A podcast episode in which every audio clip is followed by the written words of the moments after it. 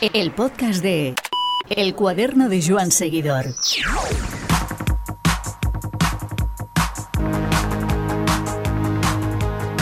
Creo que no nos equivocamos si decimos que el amor de Iván García Cortina por el camino que lleva Rubé no ha sido correspondido.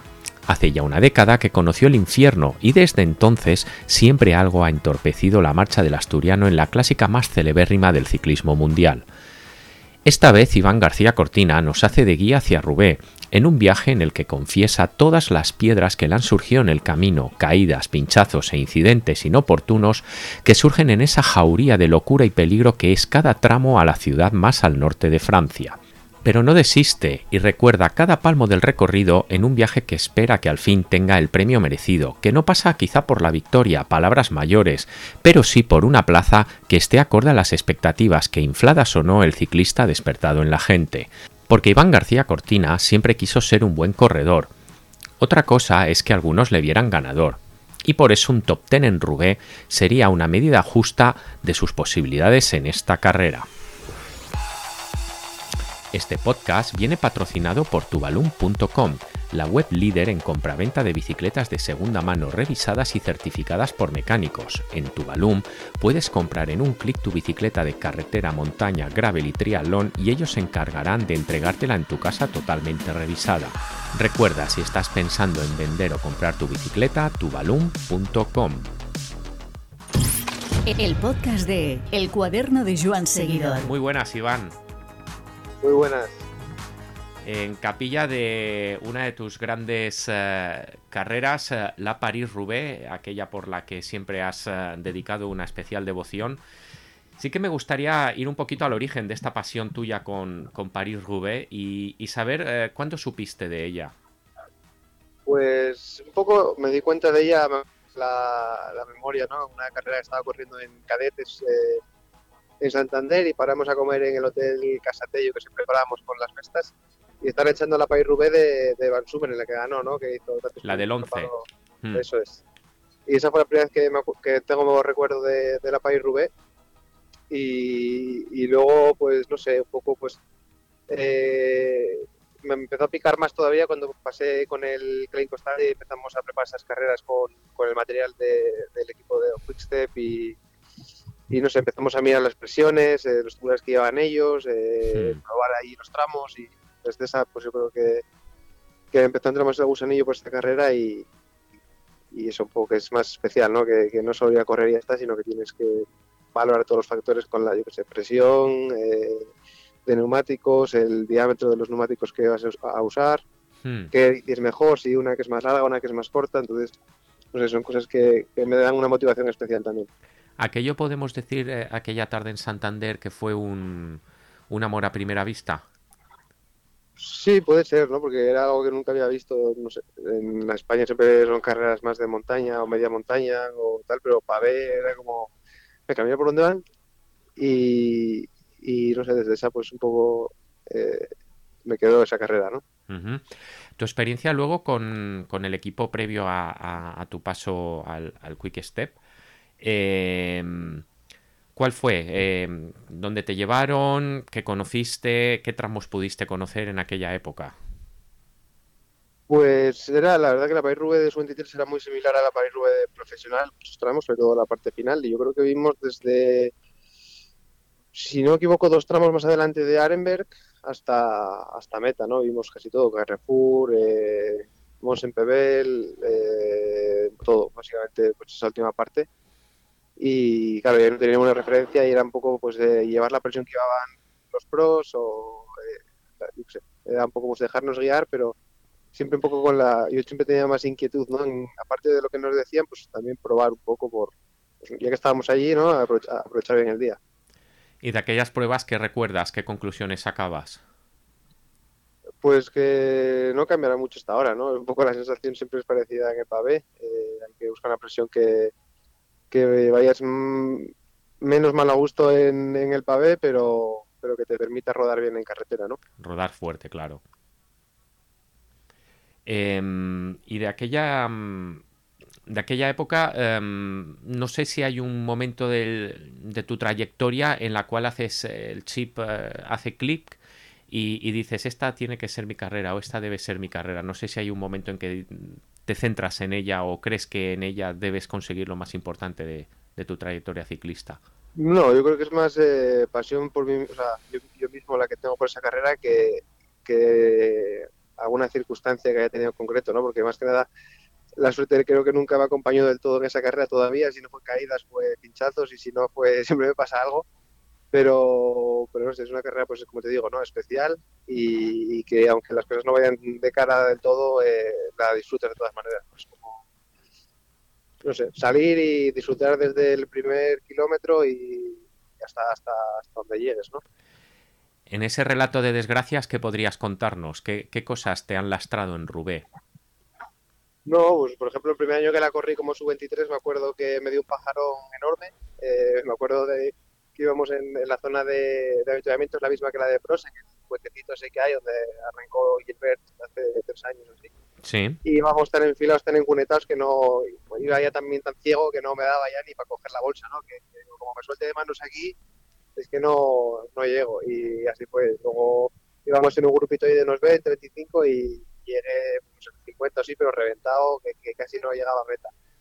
Luego el segundo año sí que fue bastante mejor, hice octavo, que fue el primero del, grupo que no llegó en la fuga, que llegó en la fuga, que ganó Pipo Gana ese año. Y luego ya pasé a profesionales y, pues me acuerdo, pues el primer año que la corrí me rompí el dedo. No, perdón, el primer año que la corrí eh, fue la caída de Tiki ese famoso que se le manillar. Sí y claro, se quedó en el medio del pavé y, no había manera de pasar los coches, yo no estaba pinchado ahí, no tenía, no podía pasar el coche, no podía llegar a mí, entonces ya perdí tres minutos ahí, ya chao.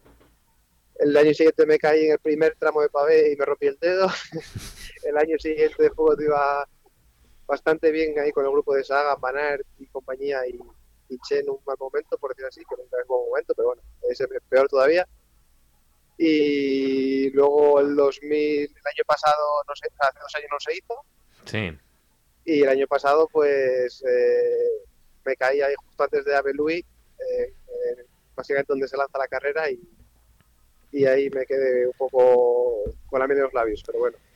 El año pasado fue brutal, además, ¿no? Eh, ¿Cómo cambia la Rubé de un paisaje como el año pasado a otras mucho más secas y polvorientas? Sí, sin duda, ¿no? Es, es mucho más bestia. O sea, ya es bestia de por sí, pero con agua es eh, increíble, ¿no? La cantidad de caídas que hay, de pinchazos, de, de motos por el suelo, coches en las cunetas, es todo, es como la, selva eso, ¿no? Em, en, el relato que nos haces de, entre comillas, eh, desgracias que te han ocurrido en Rubé, entendemos que aquí, eh, en esta carrera, la suerte es capital, ¿verdad? Sí, bueno, más que la suerte, bueno, también, pero sobre todo no tener mala suerte, ¿no? Eh, al final el año pasado no considero que haya tenido mala suerte, si no fue una caída, pues eh, no sé, siempre te puede pasar, ¿no? Se me fue adelante y ya está, y no fue mala suerte, no fue un pinchazo, no fue tal.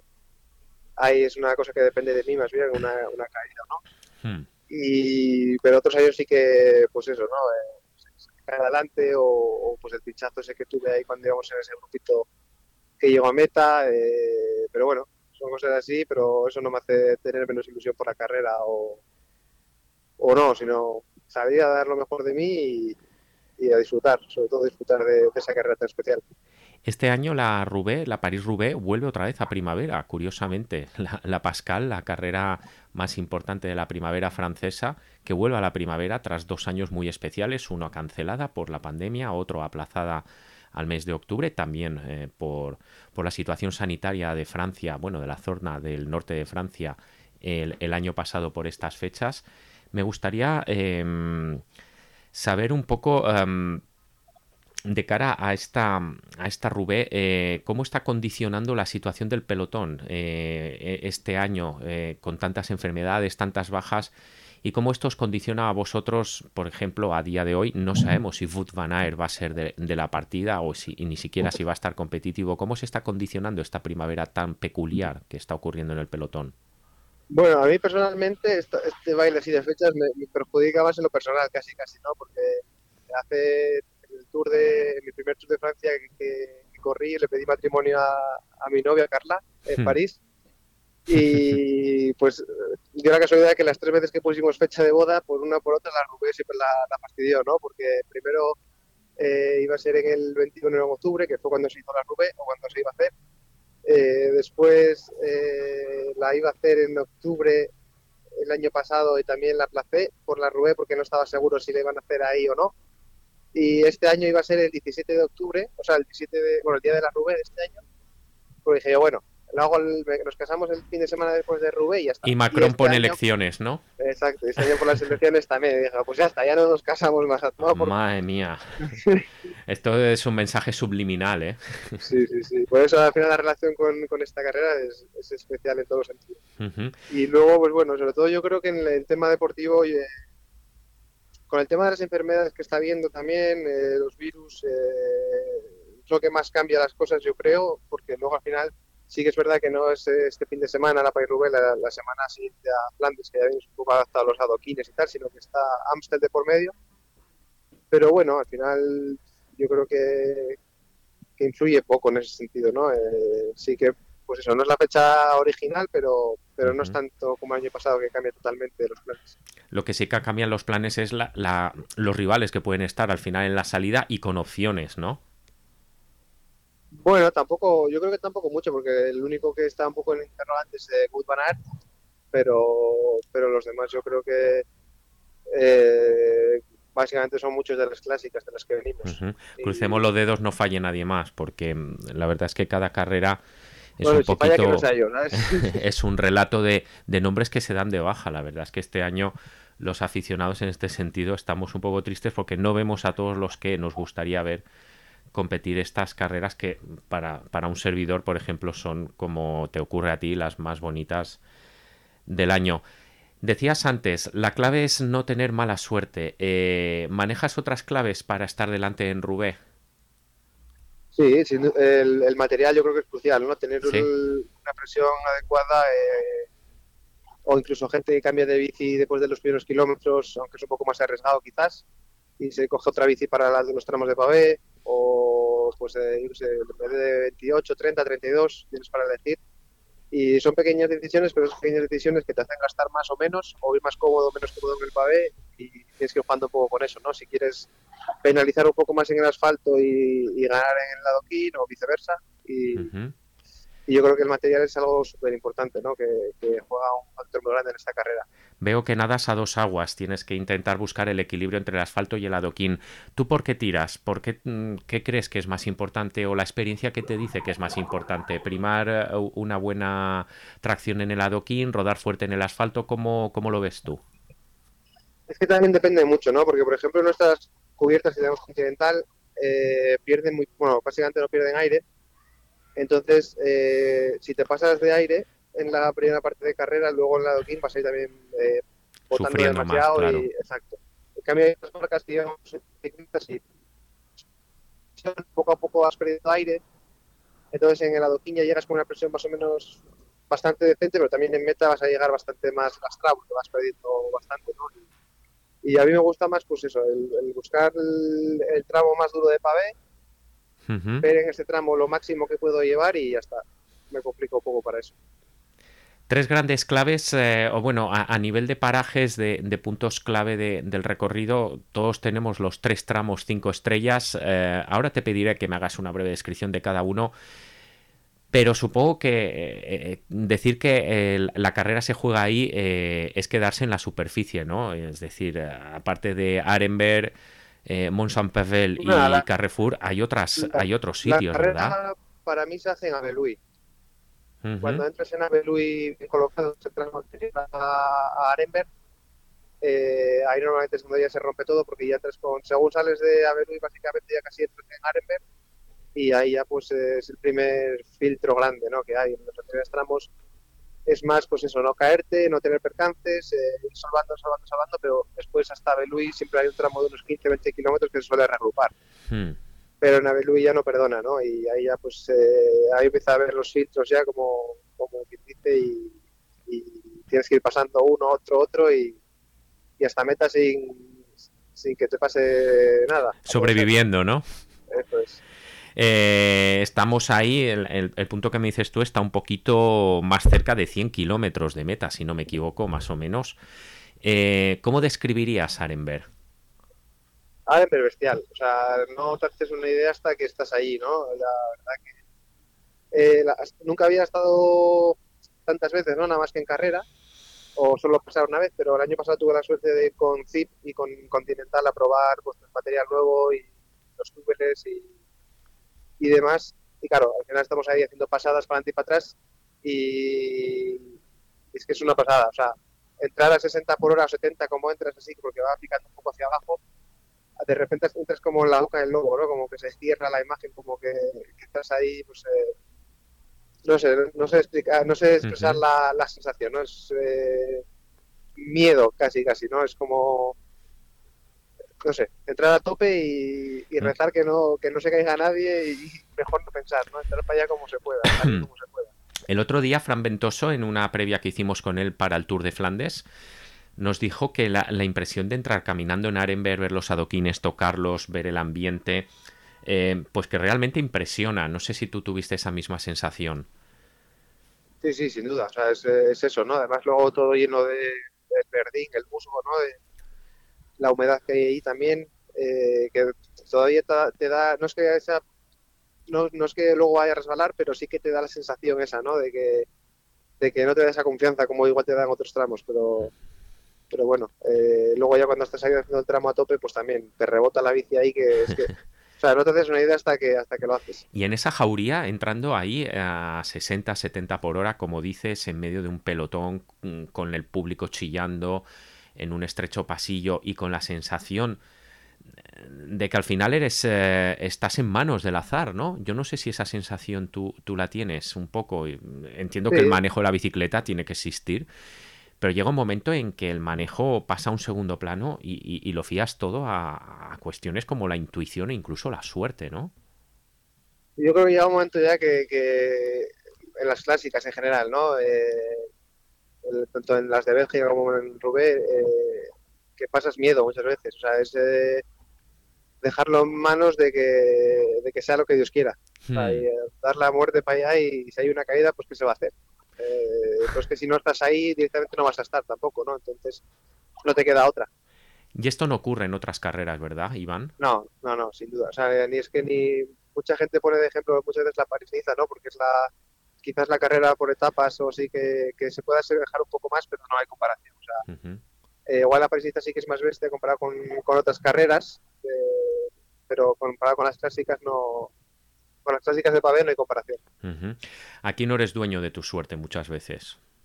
Sí, exacto. Y luego que vas con 200 jabalíes alrededor y ninguno frena y todos son casi somos de 80 kilos o entre 70 y 85 y, y, entre cuerpo a cuerpo pues eh, a ver quién, quién entra más adelante, ¿no? En ese sentido, ¿tú crees que se, se pierde el miedo? ¿O, es que realmente vais tan encendidos que, esa relación de daños ni siquiera entra en vuestra cabeza? Es que no te queda otra tampoco. O sea, no, no, si piensas, no estás. ¿no? es como tienes que desconectar totalmente y, simplemente dejarte ir, apretar y, estar lo más adelante posible antes de entrar en cada trama, porque luego es cuando entras ya en el, en el repecho, lo que sea, y ya veis siempre que se para incluso los que van atrás se pone pie a tierra, ¿no? Porque se, baja la velocidad poco a poco, poco a poco y, muchos pone pie a tierra y cuando se pone pie a tierra, pues los de adelante abren gas y es cuando ya se enfila otra vez y, estás adelante o no estás. ¿Cómo de tocada deja la carrera Arenberg?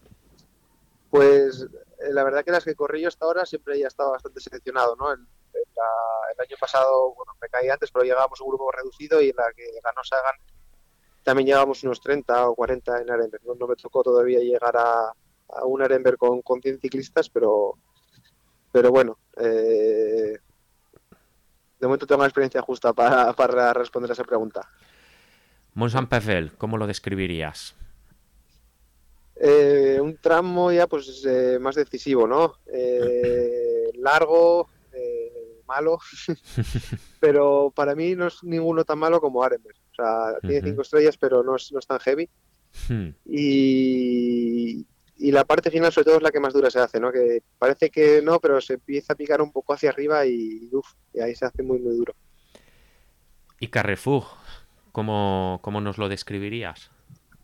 Pues yo creo que el, más heavy, o no, no es heavy, más eh, el que más adrenalina te da, porque ya sabes que es un momento, el último, quizás el último momento de hacer mucho, mucho daño, si llevas con piernas, eh, además con las dos curvas que tiene, que, que entras a muerte ahí, como, como a ver, cómo salgo de aquí. Y no sé, es bueno, pues muy divertido también, ¿no? Es como una mezcla de sensaciones de, de oportunidad, de, divertirme, de, de todo un poco. Carrefour, si no me equivoco, eh, Iván, llegáis con, con más de 240 kilómetros corridos a cuchillo, con un montón de estrés y desgaste en el camino. Eh, ¿Cómo podéis manejar la bicicleta en esas circunstancias y en qué, en qué punto queda vuestra técnica en esas circunstancias de cansancio tan extremo y de estrés tan, tan sublime que habéis sufrido hasta entonces? Mm, bueno, eh, muchas veces estás en una carrera que es más corta de 120 kilómetros y, vas más ciego, ¿no? Que en esas carreras. Eh, hmm. O al menos a mí me pasa eso. me, gustan casi más esas carreras tan largas que la fatiga se nota, se nota más y, quizás la aguanto mejor, pero, pero muchas veces en, carreras así cortas, súper intensas, es cuando, cuando ya no atinas a, ya ves casi cruzado que no, que no vas, o sea, que vas peor, ¿no? Sobre la bici pero en ese caso, en, en, Rubé, como no vayas eh, a pajarao, que también puede ser, ¿no? Que, te pasa eso, que vas vacío totalmente. Entonces sí que las pasas muy mal, muy mal. Pero si no, la verdad que por lo general, eh, al ser un punto tan tan importante y tan lejano de la carrera, tan cerca de Metalla, por decir así, suele estar casi más despierto que, a mitad de carrera, ¿no? Que, vas a, pues todavía un poco pensando en guardar, pensando en, empezar a activarte poco a poco, pero ahí es como all out, a tope y, ya está. A lo que dé. Eh, ¿Cómo recuerdas tu, tu primera llegada al velódromo de Rubé?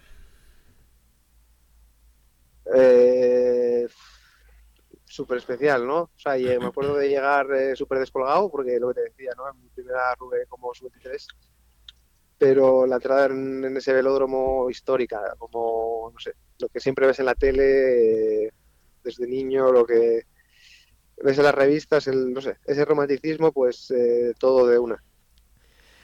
Luego las duchas, eh, toda esa parafernaria, qué bien lo venden los franceses, ¿verdad?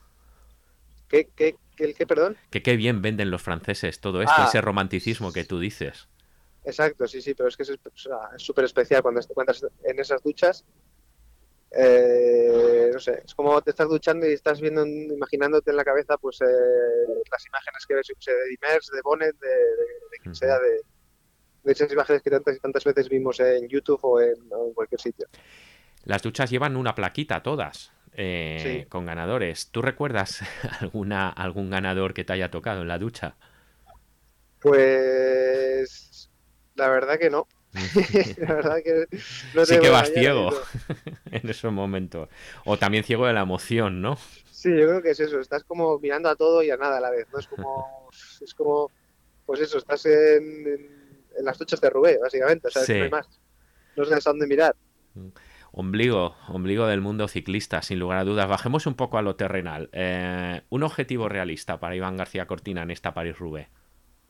Pues un top ten, la verdad que me gustaría, ¿no? Eh, yo creo que llevan unos cuantos años así con, la suerte justa. Algún año que no me pase nada malo estaría bien y yo creo que eh, Flandes iba súper bien, en las anteriores carreras también, aparte de a través de Flandes que, no tuve mi día, pero bueno, eh, siempre hay algún día que, no lo tengo al 100%. Y la verdad que estoy súper contento con las sensaciones, con, la forma que tengo y yo creo que un top es realista. ¿Un top 10 es realista? ¿Lo ves realmente realista? Sí, el año pasado, pues cayéndome en, en eh, bueno, antes de haber y haciendo la carrera solo, persiguiendo solo toda la carrera casi casi, eh, eh, pues estuve no muy lejos, ¿no? Yo creo que si no nos pasa nada, sí que es, es realista.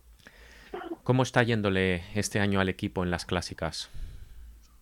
Yo creo que bien. O sea, para un equipo como Movistar, ¿no? Que tiene la experiencia justa. Eh, eh, estamos acabando todos, todas las carreras. Yo creo que eso es ya un, paso adelante en cuanto a equipo, ¿no? Y luego, pues con Aramburu y, y conmigo, la verdad que nos entendemos súper bien, desde San Remo y... Esa es la sensación que al menos yo tengo desde fuera. Sí, no, no, la verdad que nos entendemos muy bien y hablamos mucho en carrera también. O sea, al final, no sé, eh, fue un poco decisión nuestra, ¿no? El, el hablar entre nosotros, ser honestos entre nosotros y, y, joder, si un día va bien uno, otro día va bien otro, pues eh, ayudarnos entre otros, en vez de hacer la guerra entre nosotros mismos, ¿no? Es como, eh, ya estuvo bien un poco de, de eso y, y yo creo que somos los dos buenos corredores, eh, nos, nos compenetramos bastante bien porque dentro de que somos parecidos somos muy diferentes porque a mí me gusta pues, correr de una manera quizás más relajada y en el momento que haya que estar estar adelante y él es más al revés, ¿no? Es un poco pues le gusta estar siempre adelante y que no y está siempre ahí, ¿no? Y pues eso, no, no sé, que si uno se cae el otro no se va a caer básicamente porque no vamos juntos. Es como los dueños de la Coca-Cola, que nunca viajan juntos. Eh, eh, donde no llega uno, llega el otro, ¿no? Y eso yo creo que eh, esa re- reciprocidad y vuestro primer año juntos en el equipo, aunque os conocéis de, otras, de selección y, de, y de otras categorías, vuestro primer año juntos, ¿crees que puede ser un buen comienzo de una buena pareja española para las clásicas? Sí, pero ya no solo él y yo, ¿no? Yo creo también con Johan Jacobs, por ejemplo, y con Max Canter, eh, pues los cuatro hacemos, eh, bueno, eh, con todo el equipo, ¿no? Pero en concreto nosotros cuatro, la verdad El núcleo que duro. nos, nos entendemos mucho, hablamos mucho en carrera también. Y yo que siempre fuimos con Alex, eh, Anthony con, con Canter, me ayudaron más a mí. Eh, pero que no se me caen los anillos y tengo que ayudar a alguien o sé, que tienes un mal día y vas con una tope o que estamos todos mal, pues intentar hacer el mejor puesto posible y entre todos y ya está, ¿no? Pero yo creo que eso es muy importante, el ir todos en una dirección y, y hacer las, las, cosas lo mejor posible. Sí que vemos que generalmente, no solo en clásicas, sino en otras carreras también, este año casi siempre tenemos algún Movistar en fuga, cosa que no era habitual, ¿verdad? Sí, bueno, eh, la verdad que las clásicas que es lo que corría hasta ahora, ¿no? Hmm. Eh, pero al final todo cuenta, ¿no? Yo creo que tener a alguien importante en las clásicas es súper importante, sobre todo cuando se lanza la carrera, pues tener a alguien por delante que te pueda echar una mano en un momento dado. Eh, y así estamos corriendo, con, con, con, no me sale la palabra ahora. Eh, Anticipando. Anticipando, sí, pero con, con buenas expectaciones, ¿no? Uh -huh. Expectativas. Uh -huh. Expectativas, eso es. Y, haciendo las cosas lo mejor que podemos y ya está, al final. Siempre lo digo lo mismo, cuando lo haces todo al 100% y dar lo mejor, pues poco más te, queda. Otra, otra, cosa es cuando lo haces a medias. ¿Tú crees que en el caso de Iván García Cortina se generaron expectativas muy grandes eh, por aquellos años en los que se te veía crecer, crecer bien? Además, tú siempre has sido una persona que te has vendido y te has vendido bien a la gente. ¿Crees que se han generado muchas expectativas e igual hay gente decepcionada que, esperaba más de ti? O, o, tú vas haciendo y, oye, que la gente vaya diciendo lo que considero oportuno? Mm, Yo creo que sí, que quizás se crearon más expectativas de la cuenta, ¿no? Igual hasta me las hicieron creer a mí también, de cierta manera, ¿no? Que, pero bueno, al final te das cuenta que creo que soy buen corredor realmente. O sea, una cosa es que sea ganador, otra cosa es que sea buen corredor. Eh, yo creo que soy un buen corredor, eh, pero no soy un ganador como puede ser Van Der Poel o Pogacar, obviamente. Eh, yo estoy ahí para hacer lo mejor posible siempre, a dar el 100% y el resultado, obviamente, pues eh, lo más adelante que puedo, pero eh, sí que es verdad que no soy eh, fácil ganador, por decir así, ¿no? Pero bueno. A mí me gustó el, eh, la estrategia que realizaste en Flandes, intentándote anticipar, porque al final yo creo que es que si, si vas con estos hasta el final, es como ir al matadero, ¿no? Mm, sí, no, o sea, al final, también estaba viendo el año pasado, ¿no? Porque estaba pensando el otro día justo, porque digo, el año pasado me quedó una sensación de mierda, básicamente, después de las clásicas, como, joder, vaya mierda, tal. Y, y luego me puse a analizar las carreras en, pues las carreras de, de, este año, pues las ves las del año pasado, digo, joder, si tampoco lo hice tan mal. O sea, si, eh, por ejemplo, en Amstel, el plan desde el año pasado, en Paterberg entré donde tenía que entrar, entré segundo. Ahí me corté, pero eh, se me fueron ocho, por decir, creo que fueron. Y ya desde ese momento es como que se me cruzó la cabeza, es como ya perdí la carrera, ¿sabes? En vez de pensar en una opción realista o no realista, pero eh, es, como que solo tenía en la cabeza ganar, por decir así, ¿no? No hmm. tenía la cabeza de hacer top ten. Entonces, como desde ese momento hasta meta, que luego pues estaba luchando por el por el 11 puesto, el 12 puesto me parece, en el grupo que yo llegué, pero era como una decepción, ¿no? Y yo, si lo pienso a día de hoy, es como, joder, que no todos los días hace, obviamente quieres hacer más o lo mejor posible, ¿no?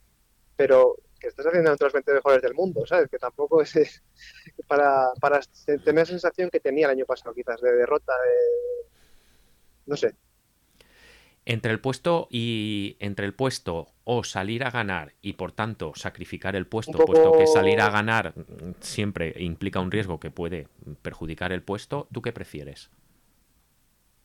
¿Cómo, cómo? Entre el puesto, entre asegurar un puesto o salir a ganar y por tanto no asegurar el puesto, puesto que, al final arriesgas, ¿tú qué prefieres? Pero tampoco, tampoco considero que sea así del todo, ¿no? Yo creo que es más eh, sabiendo que haciste las cosas bien entrenando en casa todo el año, que hiciste todo como debía ser, eh, que es como dice este año, ¿no? Un poco llegar sabiendo que llego tranquilo a las carreras, porque sabes que hiciste todo al 100%. Entonces, sales con otra mentalidad. No es como el año pasado que, me lo creí yo mismo eso. O sea, no es que haya sido ni presión del equipo, ni presión del público, ni nada. Es, yo mismo me hice una idea en la cabeza de tengo que ganar, ¿sabes? Sí o sí.